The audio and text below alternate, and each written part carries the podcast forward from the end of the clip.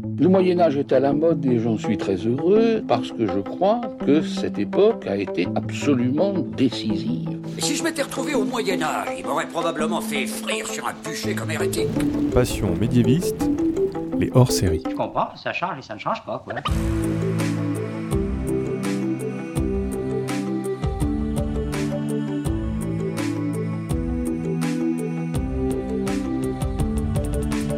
Bonjour à toutes et à tous, bienvenue dans ce nouveau hors-série du podcast Passion médiéviste.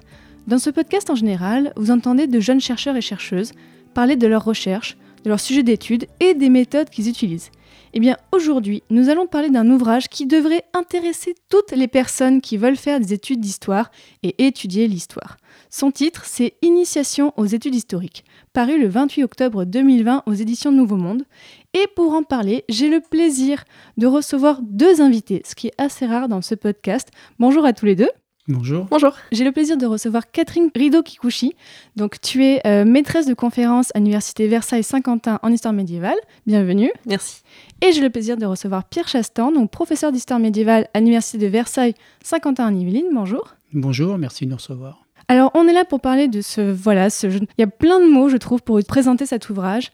On peut dire un manuel d'histoire, mais qui est destiné aux personnes qui veulent faire de l'histoire et pas forcément voilà, en apprendre, c'est ça? Oui, c'est ça. C'est un manuel qui vise en fait les gens qui, s'intéressent à l'histoire, qui ont envie de comprendre comment est-ce qu'on fait l'histoire, comment est-ce que les connaissances historiques se construisent.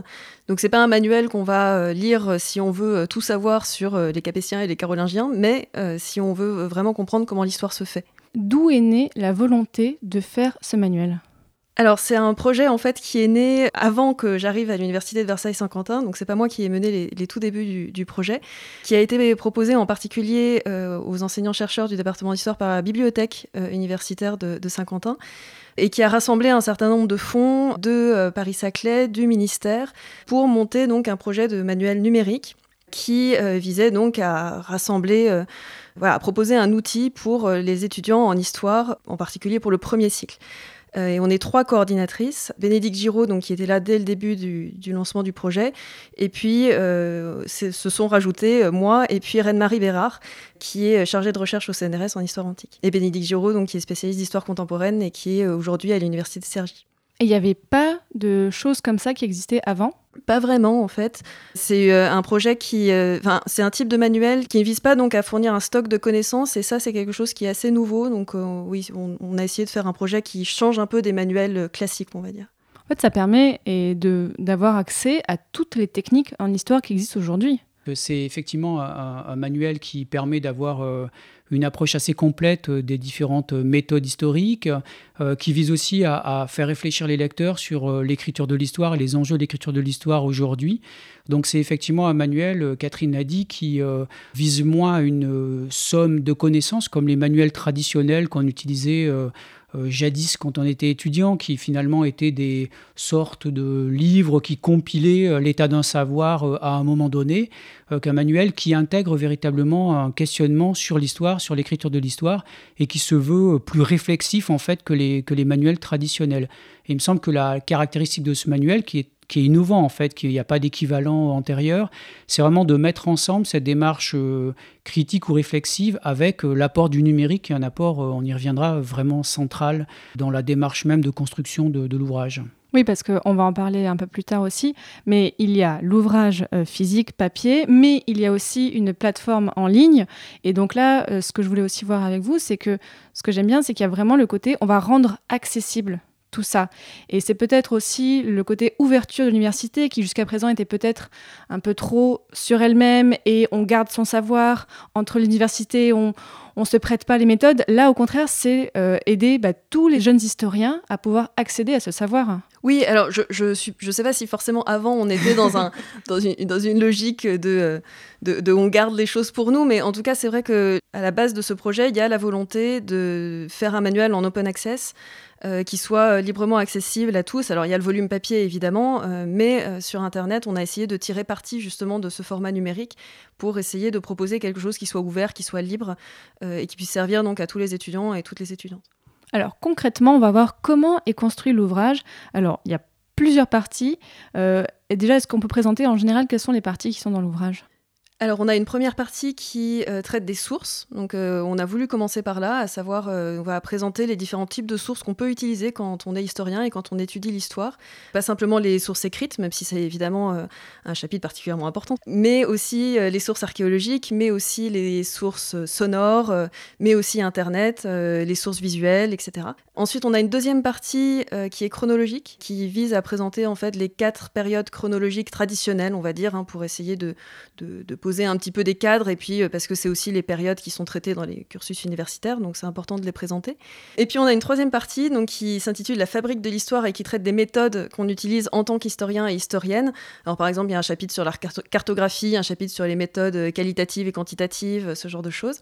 Et puis enfin, donc une dernière partie qui est plus thématique, où on a essayé de faire en fait des focus sur certains thèmes qui nous ont semblé importants, notamment dans l'historiographie euh, aujourd'hui, et qui sont transversaux, des thèmes transversaux sur les quatre période. Donc on a par exemple un chapitre sur euh, histoire et genre, histoire et environnement, euh, histoire et médias, voilà, ce genre de choses. Ce qui est intéressant, bon là vous êtes deux médiévistes parce qu'on n'a pas sur médiéviste, mais ce qui est intéressant dans l'ouvrage, c'est que c'est destiné à toutes les périodes en fait. Que les gens travaillent sur l'Antiquité ou sur le XXe siècle, c'est vraiment destiné à tout le monde. Oui, effectivement, et on voit bien aussi comment la démarche de l'ouvrage consiste à, replacer le, la science historique en fait au, non pas au centre, mais en tous les cas dans un réseau euh, de savoirs qui sont euh, complémentaires et, très liés, euh, en particulier par la quatrième partie du, euh, de l'ouvrage, avec effectivement un questionnement autour des, rapports entre histoire et sciences sociales, entre histoire et mémoire, enfin un certain nombre de thématiques qui sont des thématiques qui conduisent le lecteur, qui doivent permettre au lecteur de resituer aussi le savoir historique dans un contexte qui est un contexte à la fois scientifique et problématique plus, plus général. Donc ça, c'est un, élément qui est un élément important de la méthode. Encore une fois, il me semble que à la fois les, éléments euh, du numérique présents dans l'ouvrage et la démarche générale consistent à, décloisonner les savoirs historiques et à faire en sorte qu'effectivement le manuel soit pas une sorte de somme fermée sur elle-même, mais soit finalement davantage un point de départ à partir de laquelle le lecteur puisse euh, à la fois euh, trouver des ressources complémentaires,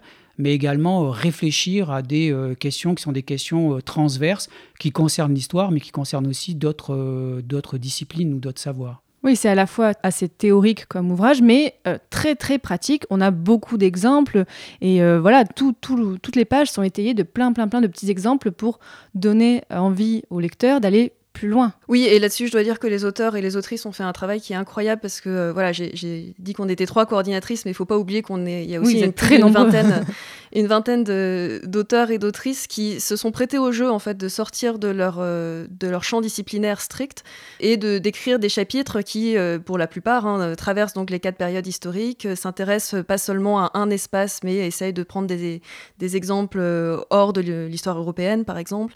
Et donc ça, ça donne effectivement des, chapitres qui sont souvent très riches avec des exemples précis, détaillés, qui changent un petit peu euh, de ce qu'on peut voir d'habitude. Moi, je vois vraiment ça comme aussi, il y a le côté transgénérationnel, dans, je trouve, dans la rédaction de l'ouvrage. Alors, pour donner un exemple, Pierre, tu as soutenu ta thèse en 2001, Catherine en 2016, donc j'imagine bien sûr que vous êtes partie de deux générations d'historiens, donc vous n'avez pas eu accès aux mêmes méthodes, aux mêmes sources, c'est forcément différent. Donc c'est très intéressant d'avoir dans ce livre des points de vue différents et des méthodes différentes pour parler d'histoire. C'est vrai, en, le travail déjà de, fabrication du manuel, enfin en tout cas le chapitre que j'ai euh, réalisé, enfin fait avec euh, Pauline Urmagre-Gaffier, ça a été vraiment un, plaisir de, rentrer dans la logique du manuel, c'est-à-dire de, encore une fois, de ne pas euh, rédiger quelque chose qui soit trop fermé et définitif, mais au contraire de réfléchir à des points d'entrée proposés au lecteur. Et il me semble que, enfin, Catherine est beaucoup plus jeune que moi, elle a, elle a peut-être pas connu cette transition-là, mais moi ça m'a rappelé bien des débats au sein de l'université des années 2000 autour euh, du renouvellement pédagogique, euh, des méthodes pédagogiques dans l'enseignement de l'histoire. Moi, j'ai toujours prôné effectivement euh, certaines innovations face auxquelles des collègues étaient plus réticents. Et il me semble que ce manuel, en fait, acte de façon, enfin, je veux dire, par un livre, par un volume, par une œuvre, en fait, qui est quelque chose de concret, du concret, voilà, acte ce, ce changement de perspective qui consiste finalement à avoir une relation moins magistrale au savoir et à faire en sorte davantage de, guider les étudiants, les étudiants ou les lecteurs, dans le fond, puisque les lecteurs peuvent aussi, d'autres des lecteurs qui ne sont pas aujourd'hui à l'université peuvent s'intéresser à ce manuel, mais les guider effectivement dans une fabrication du, savoir historique, c'est-à-dire en même temps leur donner un certain nombre de, lignes de force, c'est-à-dire ne pas simplement agréger des, liens sur les, des liens cliquables, bien entendu, leur donner des, lignes de force, mais en même temps leur permettre, à partir de, de, ce, de ces éléments euh, rassemblés, ben de, de, construire leur propre parcours de lecture et leur propre parcours finalement d'apprenti historien. Je vois ça un peu comme un ouvrage de, de, chevet que les gens pourraient avoir pour piocher de temps en temps euh, et euh, vraiment euh, voir ce qui peut être intéressant. Parce que cet ouvrage est destiné, donc on l'a dit, en priorité donc aux jeunes, aux gens qui sont en licence et un master, ou plutôt vraiment à tout le monde alors, c'est un ouvrage qui a été pensé d'abord comme euh, un ouvrage euh, universitaire à destination euh, des étudiants et des étudiantes de, licence, et puis aussi aux étudiants, enfin aux lycéens plutôt, qui s'intéressent à l'histoire et qui aimeraient savoir ce qu'on fait en histoire à l'université, et c'est évidemment un peu différent de ce qu'on fait, de ce qu'on fait au lycée. Donc ça, c'est la première chose, mais par ailleurs, je pense effectivement que c'est un manuel qui peut intéresser des gens qui ne sont pas aujourd'hui en études d'histoire, mais qui se demandent comment est-ce qu'on fabrique l'histoire en fait, comment ça se fait aujourd'hui, euh, alors avec des points de vue qui sont évidemment euh, partiels, euh, partiaux, mais voilà, ça donne un certain nombre de, clés de lecture, on va dire, de ce qu'on peut faire en histoire aujourd'hui à l'université. Parce qu'on voit aussi que bah, on fait pas l'histoire aujourd'hui comme on faisait, donc on l'a dit les décennies précédentes. Bah, notamment le numérique a changé beaucoup de choses, mais qu'est-ce qu'il y a d'autre qui a changé par rapport aux décennies précédentes? Je pense qu'il y a des thématiques nouvelles qui ont émergé. Donc, en particulier, hein, dans les derniers chapitres de, l'ouvrage, euh, les thématiques sur euh, l'histoire et l'environnement, euh, c'est des thématiques qui sont aujourd'hui très présentes dans la recherche, toute période confondue, que ce soit en histoire ancienne, en histoire contemporaine, moderne ou médiévale. Donc il y a des thématiques qui, sont nouvelles. Ce qui change peut-être aussi un petit peu dans la manière dont on a conçu le manuel par rapport à, d'autres choses qui pouvaient exister, c'est qu'on a vraiment voulu donner un, centre d'équilibre qui soit moins européocentré. Et donc euh, là aussi, on a demandé aux auteurs, et c'était pas toujours facile, de euh, prendre des exemples aussi qui, viennent d'autres, d'autres espaces. Qu'on arrête de centrer que sur l'histoire de France ou d'Europe et qu'on aille voir ailleurs. C'est ça. Et ça, je pense que pour faire ce choix, on est tributaire en fait de toutes les évolutions historiographiques qu'il y a eu ces dernières années euh, sur l'histoire globale, l'histoire connectée, euh, etc. Et bien sûr aussi toutes les notions d'histoire du genre qui sont très présentes dans tout l'ouvrage. Euh, qui sont présentes à la fois dans l'ouvrage sur le contenu, mais aussi dans la, la construction d'ouvrage, puisqu'on a tenu euh, à avoir des équilibres importants dans les auteurs et les autrices. Enfin, moi, ce que j'aime bien, c'est qu'il y a aussi, voilà, vous présentez autant la cartographie, comment on est passé du calque au logiciel, on, voilà, on voit que même pour une euh, méthode qui bah, faire des cartes en soi, c'est pas très compliqué, mais on voit que la méthode a vraiment changé. Et moi, ce que j'aime bien, c'est qu'il y a aussi une page sur comment réaliser une veille historique sur Twitter. Je pensais pas avoir un jour ce genre de conseil dans un, ouvrage de méthodo euh, d'histoire. Un des éléments euh, vraiment importants de la démarche, c'est également de, de considérer qu'un manuel en histoire, ça doit couvrir en fait l'ensemble du travail réalisé par les historiens pour écrire l'histoire. Et ça ne doit pas être simplement une synthèse de ce qui est produit en bout de chaîne, ce qui est quand même le, j'allais dire le défaut, en tous les cas le style, on pourrait dire, traditionnel du manuel. Donc à partir du moment où on considère, et c'est pareil, un, ça, acte un certain nombre de, changements historiographiques vraiment importants de ces dernières décennies, que moi je perçois bien parce que j'ai été formé finalement euh, avec des manuels à l'ancienne. Je pense que ce qui a prévalu, c'est vraiment de donner aux lecteurs la possibilité de réfléchir sur euh, la manière dont les historiens travaillent, euh, mais en ouvrant le laboratoire et pas simplement en leur proposant la publication finale une fois que tout le travail a été réalisé. Et cette ouverture du laboratoire, ça, signifie que euh, on doit ou on, peut rendre compte euh, de méthodes, d'objets, de la manière effectivement de les, de les questionner. Et bien sûr, aujourd'hui, un des enjeux, c'est d'être en capacité d'intégrer de manière intelligente les ressources numériques dans la démarche de l'historien, à la fois en considérant que le numérique, c'est une capacité euh, d'avoir accès à, de nombreuses ressources, mais c'est aussi une capacité euh, de traiter de façon renouvelée les objets traditionnels de l'historien. Donc ces deux éléments sont bien entendu importants, mais ce, qu'on voit dans l'équilibre du manuel, c'est aussi une, vraie volonté d'ouvrir le laboratoire et de montrer euh, finalement l'historien au travail, c'est-à-dire ses outils, ses objets et ses méthodes.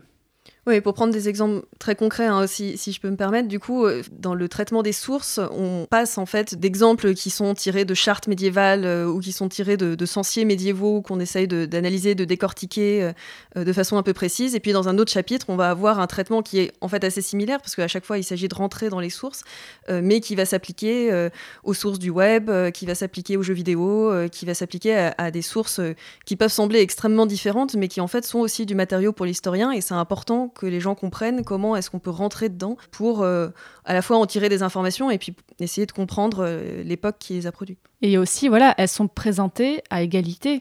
Ce qui est quand même aussi euh, nouveau, parce que quand on voit toutes ces dernières années, parfois, où on, on dévalorisait un peu le fait d'étudier telle ou telle source en disant oh, c'est pas vraiment de l'histoire. Mais en fait, là, non, tout est reconnu en termes de source d'histoire. Oui, ça, je pense que c'est quelque chose qui est particulièrement important et qui témoigne aussi d'évolutions historiographiques très contemporaines. Par ailleurs, ça met aussi en, lumière le fait que sur un certain nombre de méthodes, euh, finalement, euh, travailler euh, sur du texte, sur parchemin, sur papier ou numérique, ça pose aussi un certain nombre de questions qui sont des questions convergentes. Donc, à la fois, effectivement, il y a une vraie volonté d'intégrer le numérique à la fois comme méthode et comme type de ressources.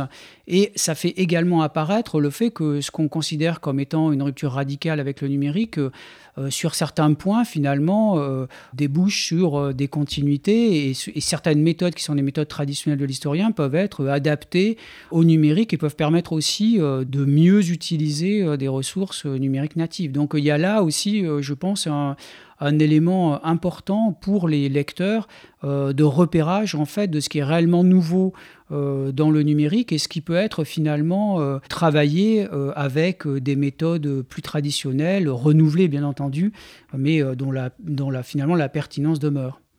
Et si on s'intéresse un petit peu à l'histoire médiévale, parce que c'est un peu la spécialité dans ce podcast, alors donc toi, Catherine, tu t'es intéressée à présenter les méthodes spécifiques pour l'historien du Moyen Âge. Qu'est-ce que tu as présenté? Enfin, bon, je te demande pas bien sûr de nous résumer et tout, parce que voilà, il y a beaucoup de pages, mais déjà, qu'est-ce que tu as voulu mettre en avant? Euh, j'ai voulu mettre en avant comment est-ce qu'on pouvait traiter les sources médiévales d'abord. En particulier, il y a deux parties sur comment on lit une source médiévale, alors source médiévale textuelle hein, en l'occurrence. Donc je parlais des chartes et des censés, donc là voilà, c'est la partie où je parle des chartes et des censés. J'ai aussi essayé de, présenter qu'est-ce que c'est le Moyen Âge en fait, comment c'est, qu'est-ce que c'est comme concept, est-ce que ça a un sens euh, déjà comme, comme concept, ce qui n'est pas absolument clair. Euh, Jacques Le Goff t'écoute. Voilà. Euh, donc à la fois en, questionnant les, limites chronologiques du Moyen Âge, les, les représentations du Moyen Âge qu'on peut avoir, et puis aussi en essayant de, déporter le regard sur d'autres espaces. On parlait de, ça tout à l'heure, donc en particulier en m'intéressant à un domaine qui est très très travaillé aujourd'hui, qui euh, concerne l'Afrique, euh, l'Afrique médiévale. Et puis j'ai essayé de présenter des thématiques, euh, alors là aussi sans possibilité d'être exhaustive, mais qui me semblaient intéressantes aujourd'hui dans les travaux en histoire médiévale. Euh, autour euh, de l'économie, autour du pouvoir, euh, voilà, ce genre de choses. Et Pierre, alors toi, c'est dans la première partie, donc c'est sur l'écrit et l'imprimé. Pourquoi en fait cette partie-là en particulier? Qu'est-ce que tu as voulu montrer? Alors l'idée, l'idée en fait de, la, de ce chapitre, c'est vraiment de proposer au lecteur une synthèse historiographique sur cette question de la de l'émergence en fait d'un champ historiographique autour de, de l'étude de la culture de l'écrit qui est euh, en fait une, un champ émergent depuis euh, quelques décennies euh, dans l'historiographie européenne. donc l'enjeu pour Pauline Lemaigre-Gaffier et moi-même, c'était de, de, proposer finalement un chapitre très transversal du point de vue chronologique, puisqu'on part de l'Antiquité, on, on, intègre en fait la question de l'écriture numérique, et de proposer un certain nombre de, grands jalons pour que à la fois le lecteur puisse se repérer dans cette histoire longue de la culture de l'écrit, puisse aussi remettre en cause un certain nombre d'idées reçues, en particulier euh, certaines grandes coupures chronologiques qui sont euh, euh, considérées comme étant tout à fait centrales et qu'il faut en tous les cas questionner. Je pense en particulier à la rupture de l'imprimerie. Donc vraiment envisager cette question dans le, dans le temps long, voir aussi de quelle manière, quand on l'envisage dans le temps long, bah, c'est ce que je disais à l'instant, il y a aussi des résonances, des résurgences. On, peut aussi interroger le monde contemporain et nos propres pratiques d'écriture dans le contexte numérique de manière renouvelée euh, lorsqu'on les envisage justement dans le temps long et qu'on n'a pas uniquement le nez sur la, sur la période contemporaine. Et puis le, chapitre s'insère aussi dans une première partie qui a une dimension, on va dire, euh, plus méthodologique, c'est-à-dire que finalement, traditionnellement, cette question posée euh, sur l'écriture et les pratiques de l'écrit, c'était une question qui était repoussée dans les sciences auxiliaires de l'histoire, c'est-à-dire qu'on apprenait ça comme finalement, enfin à la marge de du questionnement historique, comme étant finalement un domaine assez spécialisé euh, de formation des historiens. Là, au contraire, alors, cette dimension-là euh, de vraiment méthodologique, c'est-à-dire de, permettre à, à l'historien de prendre en compte finalement l'histoire des objets écrits sur lesquels il travaille, euh, c'est aussi un élément qui est un élément très important. Donc finalement, le chapitre est un chapitre qui vise à la fois à, produire une, une synthèse euh, dans le temps long sur la longue durée euh, de cette question de, la, de, les productions écrites et de la culture de l'écrit, et en même temps de donner à l'historien des clés de réflexion sur la particularité des, des, sources écrites sur lesquelles il travaille, de manière à les interpréter de façon moins naïve que c'est parfois le cas. Et comment cet ouvrage, à votre avis, peut être utile aux gens euh, peut-être qui commencent un master ou une thèse d'histoire médiévale? Je pense qu'il peut être utile à plusieurs titres. D'abord sur la manière d'appréhender les sources. Et là-dessus, je pense que ce que vient de dire Pierre est, très important. C'est-à-dire que, effectivement, justement, dans cette première partie, on essaye de présenter comment est-ce qu'on peut comprendre ces sources, comment est-ce qu'on peut les appréhender, quels sont les types de questionnements qu'on peut leur, euh, euh, appliquer. Euh, et ça, je pense qu'en en master, c'est des questions qui sont fondamentales euh, à se poser très tôt. Donc là, je, pense que ça permet de faire un point sur un certain nombre de sources que, les étudiants et les étudiantes peuvent, euh, peuvent utiliser. La deuxième chose, c'est, alors au-delà des chapitres plus thématiques, où évidemment les gens qui travaillent sur le genre peuvent aller regarder sur l'histoire du genre, etc. Mais la deuxième chose, je pense aussi, c'est du point de vue des méthodes. Il y a certaines parties dans le manuel qui vont sans doute être peu utilisées en licence, mais plutôt en master. Je pense en particulier à certaines parties vraiment méthodologiques sur l'histoire quantitative ou bien sûr euh, la cartographie. Voilà, toute cette troisième partie sur la fabrique de l'histoire, il y a certains encarts, euh, certains, certains focus euh, qui portent vraiment sur des méthodes, y compris, par exemple, comment on fait une base de données sous Excel. donc ça, c'est dans le chapitre sur, sur la prosopographie.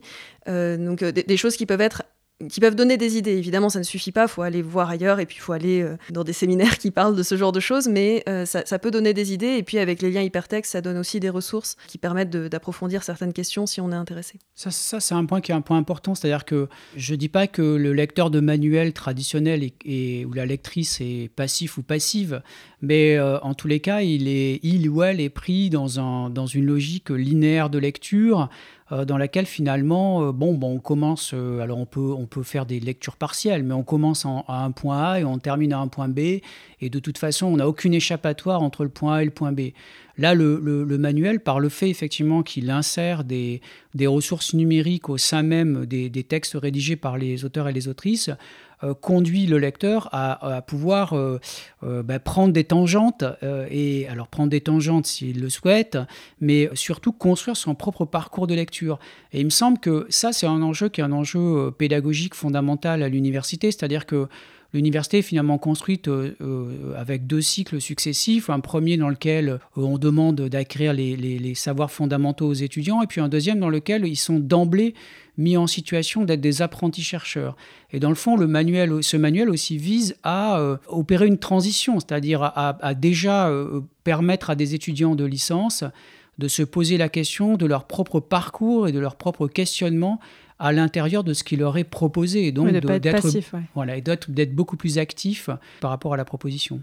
Et je tiens à souligner quelque chose, la mise en page est magnifique. Parce que on a l'habitude de voir peut-être des manuels un petit peu euh, voilà plus classiques. Et là en fait j'avais l'impression de retrouver un manuel d'histoire géo de lycée avec des couleurs en fait où on a envie de lire. On a envie en fait de voir voilà il y a des petits des petits encarts des illustrations. C'est vraiment un bel objet aussi. Enfin c'est pas voilà c'est quelque chose de pas rébarbatif visuellement. C'est important ça aussi Oui, oui, et là, je dois dire, il faut vraiment souligner le travail extraordinaire que les éditrices ont fait à, à Nouveau Monde. Ça a été compliqué parce que justement, c'est un manuel où il y a beaucoup d'encarts, où il fallait en plus gérer à la fois le format numérique, le format papier. Donc ça aussi, ça n'a pas été facile. Là, euh, nous, on n'y est pour rien. Donc non, mais c'est donc c'est vraiment les, les, éditrices et en particulier Camille Duhaubou qui a fait euh, vraiment un boulot incroyable pour la mise en page. Et encore une fois, voilà, cette gestion à la fois de l'objet matériel papier et numérique, faire en sorte que bah, ce soit quand même le, même projet, mais en même temps sous deux formats différents. Et donc sur le site, qu'est-ce qu'on peut trouver en complémentaire du livre? Et on peut trouver plusieurs choses. D'abord, les liens hypertextes sont actifs, ce qui Ah. ne sont pas euh, forcément dans la version papier. Tous les renvois euh, hypertextes à la fois internes et puis externes sont, sont actifs. Donc euh, pour les ressources euh, extérieures, les vidéos, les podcasts, voilà, toutes les ressources extérieures sont, sont évidemment accessibles. Et puis on a également les exercices qui là sont étaient vraiment au cœur du, du projet et qui n'apparaissent évidemment pas dans la version papier. On a en fait dans les chapitres un certain nombre d'exercices qui peuvent s'ouvrir sous la forme de pop-up et qui proposent un certain nombre de, souvent des lectures complémentaires et un certain nombre de questions, euh, soit de résumés d'articles, soit d'analyse de documents. Peut-être que Pierre, tu peux donner un exemple plus précis dans, ton chapitre, je ne sais pas si... Alors, de, de, euh, par exemple, enfin, du point de vue des ressources pédagogiques, l'idée avec euh, Pauline Maigre-Gaffier, c'était de proposer effectivement des, des travaux qui puissent être réalisés en classe, euh, avec euh, une supervision de, de, de- la personne qui est responsable du groupe d'étudiants. Parfois d'ailleurs avec euh, des propositions qui sont des propositions de lecture d'articles qu'on a séquencés en différentes parties, qui permettent de, faire des groupes au sein des, des, des- TD et de, proposer à chaque groupe une- de faire une partie du travail avec une mise en commun finale. Donc vraiment le, le- le- la, la partie, on va dire, exercice pédagogique, qui pour nous a reposé euh, beaucoup sur euh, de la lecture de texte, mais aussi euh, de, la, de la consultation de ressources numériques, était vraiment centrale dans le chapitre. C'est-à-dire que ce n'était pas un plus qu'on a fait après avoir terminé le chapitre. On a vraiment d'emblée réfléchi au type d'exercice qu'on allait proposer euh, et on y a réfléchi à la fois en, complément, en, réfléchissant à la complémentarité de ce qu'on développait dans le chapitre et des exercices, et on y a réfléchi aussi en termes de compétences, c'est-à-dire que euh, une des choses importantes aussi dans le, par rapport à la démarche, on va dire pédagogique à l'arrière-plan du manuel, c'est aussi de réfléchir aux, compétences qu'on souhaite développer euh, chez nos étudiants et chez les lecteurs, et qui sont bien entendu des compétences pas uniquement d'accumulation de connaissances sur des domaines de l'histoire, mais aussi de, capacité de réflexion et d'être armé pour ensuite euh, pouvoir continuer à, lire des choses et être capable de développer un esprit critique euh, une fois que, le, que cette, finalement ce moment de formation initiale est, réalisé. Donc ça, ça paraît être un- une chose tout à fait euh, centrale dans la démarche. Juste pour compléter euh, sur les choses euh, euh, qu'on peut trouver dans le manuel numérique, donc vraiment très rapidement, mais on trouve aussi une frise chronologique, en réalité deux frises chronologiques qui rassemblent les, différents éléments présents dans le manuel et particulièrement certains, enfin les, dates qui sont traitées dans les encarts, les objets par exemple, ou les documents qui sont traités qu'on retrouve donc, dans la frise chronologique, et puis une frise chronologique plus historiographique, là aussi pour essayer de repérer un peu les, les différents noms d'historiens et d'historiennes qu'on cite d'Hérodote jusqu'à nos jours essentiellement. Et puis on a aussi euh, un parcours d'apprentissage euh, qu'on a mis en place pour euh, permettre principalement aux étudiants et étudiantes, mais après, tout euh, pour les autres aussi, de se repérer par rapport aux compétences justement qu'ils aimeraient acquérir ou aux connaissances qu'ils aimeraient acquérir et renvoyant à chaque fois un certain nombre de, parties de l'ouvrage. Et enfin, des parcours de lecture qui sont aussi transversaux, voilà, sur des thématiques euh, qui ne font pas l'objet d'un chapitre à proprement parler. Mais donc voilà, on en a un sur la guerre, par exemple, qui fait pas l'objet de chapitre particulier. Et enfin, parce qu'il restait une dernière chose, sur l'interface numérique, quand on crée un compte comme enseignant et puis comme étudiant, on peut créer des groupes qui permettent de travailler sur le manuel avec des étudiants, de rajouter des ressources, euh, de commenter, qui permettent aux étudiants d'envoyer leurs exercices aux enseignants euh, par mail, voilà, ce genre de choses. C'est une vraie plateforme presque collaborative, ouais. Tout à fait. ouais. Donc ça, c'est vraiment bien. sur le l'aspect général du manuel et le fait que c'est un manuel qui est réussi, du, enfin qui est beau en tous les cas avec euh, avec euh, des ressources papier. qui sont des ressources euh, variées. Euh, je pense que c'est aussi, un- enfin moi je suis amusé à revoir des manuels, les manuels que j'avais quand j'étais en licence. Euh, c'est, je citerai aucun manuel précisément, mais qui sont quand même un peu tristes, c'est-à-dire euh, avec uniquement du texte, éventuellement quelques encarts avec euh, quelques documents, mais surtout pas des documents iconographiques, toujours des textes, parce que c'est beaucoup plus sérieux. On voit bien effectivement la, manière dont la démarche, qui est une démarche de manuel numérique, a permis aussi de réfléchir à la façon dont on peut assembler des contenus qui vont être des contenus euh, du son, de l'image, de l'image animée, euh, des textes, et les assembler euh, dans, un manuel pour permettre effectivement des parcours balisés entre ces différentes ressources présentes. Et là, là effectivement, le, finalement, le, au-delà du fait que bon, c'est plus, c'est effectivement plus accueillant, on pourrait dire, que le manuel traditionnel. Je pense que c'est aussi le reflet de, ce, de cette mutation numérique qu'on est en train de vivre qui permet très facilement euh, de juxtaposer des contenus qui sont sous des formats médiatiques euh, très différents et de les, de les travailler ensemble. Et ça, c'est aussi un enjeu pour les historiens euh, du futur qui seront amenés effectivement de plus en plus à travailler sur des formats médiatiques divers et de, les, et de les travailler ensemble. C'est presque en fait une, étape que vous posez avec ce manuel dans l'historiographie en général, dire bah voilà, aujourd'hui, en 2021, voici comment on fait de l'histoire et peut-être que dans 20 ans, les gens verront ce manuel et vont dire voilà, enfin, qu'est-ce qui aura évolué à, à, partir d'aujourd'hui? Oh, C'est peut-être un tout petit peu ambitieux comme formulation. je, je, l'affirme. je, prends la responsabilité de cette formulation, mais moi, je trouve que ça peut vraiment symboliser ça aussi. Je sais pas, en tout cas, voilà, on a essayé de proposer aux étudiants une, une, certaine manière de faire de l'histoire, qu'on espère euh, représentative dans une certaine mesure, euh, qu'on espère intéressante, euh, mais voilà. Et évidemment aussi, peut-être une dernière chose, ça, ça, ne remplace pas les manuels qui sont plus de contenu, évidemment. Ça vient en complément hein, du reste. Euh, ça, je pense que c'est quand même important de, le souligner. Il n'y a pas de concurrence, en fait, entre, entre ces, différents formats. Ce qu'on souhaitait proposer, c'est une ouverture sur ce que disait Pierre tout à l'heure, donc le laboratoire finalement de l'historien de l'historienne. Donc je redis, l'ouvrage s'appelle Initiation aux études historiques sous la direction de Reine-Marie Bérard, Bénédicte Giraud et Catherine Rideau-Kikuchi. Préface de Patrick Boucher c'est pas mal aussi, paru en octobre 2020 euh, aux éditions Nouveau Monde. Et vraiment, vraiment, moi je le conseille et euh, j'ai hâte de voir plein de médiévistes et plein de jeunes historiens apprendre encore plus de choses avec ça. Merci beaucoup à tous les deux d'être venus aujourd'hui et je vous dis euh, bah, bonne continuation pour la suite. Merci. Merci beaucoup Fanny.